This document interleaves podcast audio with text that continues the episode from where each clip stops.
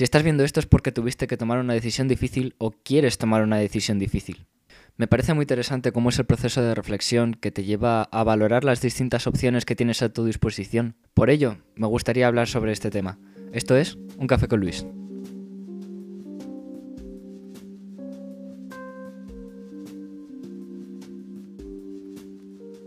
Personalmente he tenido que tomar decisiones que a corto plazo pueden haber supuesto una pérdida, pero que luego a largo te sientes mucho mejor y realmente sientes que has hecho bien tomando esa decisión. Son situaciones en las que recuerdo la frase que se suele decir de cuando cierras una puerta se abre una ventana. Cuando tienes que tomar decisiones, sobre todo cuando son difíciles y cuando tienes poco tiempo para ello, lo que suele pasar es que estás en una situación de presión en la que no puedes llegar a pensar y puede llegar al punto de que tomes una decisión pero que sea precipitada y a la vez puede que tengas suerte o puede que no incluso puede ser precipitada. Por ello te voy a dar tres consejos o tres cosas que yo he hecho para tener mi decisión un poco más clara. Número 1. Piensa en las consecuencias de todas las decisiones. Haz un supuesto en el que tomas cada una de las decisiones y haz una previsión de lo que vaya a pasar. Haz una lista de consecuencias positivas y negativas de todas las decisiones.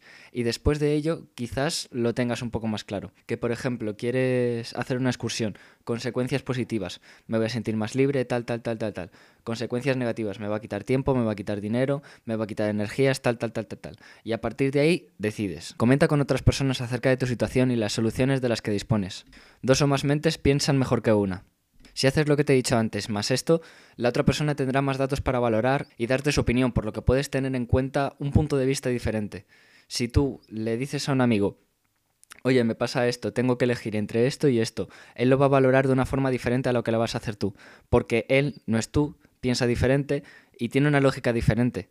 O incluso te puede decir, mira, yo desde mi punto de vista pienso esto. Pero realmente lo que más te puede funcionar es preguntar a varios amigos y, así tener varias opiniones de gente completamente diferente en la que tú le propones un tema y te dicen qué harían si a ellos les pasase lo mismo que a ti. Cuando tengas todas esas opiniones, quizás han llegado a sacar a la luz aspectos que tú no te habías dado cuenta de que estaban ahí y quizás pueden eh, abrirte paso a tomar una decisión o a decantarte por algo. Entonces, definitivamente preguntarle a un amigo o a más gente es una de las opciones más viables que tienes para llegar a encontrar una solución a tu problema y para eh, decantarte por una decisión que tomes eh, sobre el tema que estás pensando. Tercera y última, pasa un tiempo sin pensar en ello. Si te sientes presionado por situación o, sientes que la decisión tiene que ser inminente, te recomiendo que pases un tiempo sin pensar en ello. Vete con tus amigos a hacer algo que te gusta, planea algo con tu pareja en caso de que la tengas. Si tienes poco tiempo puedes estar un rato viendo algo que te guste o jugando a lo que sea.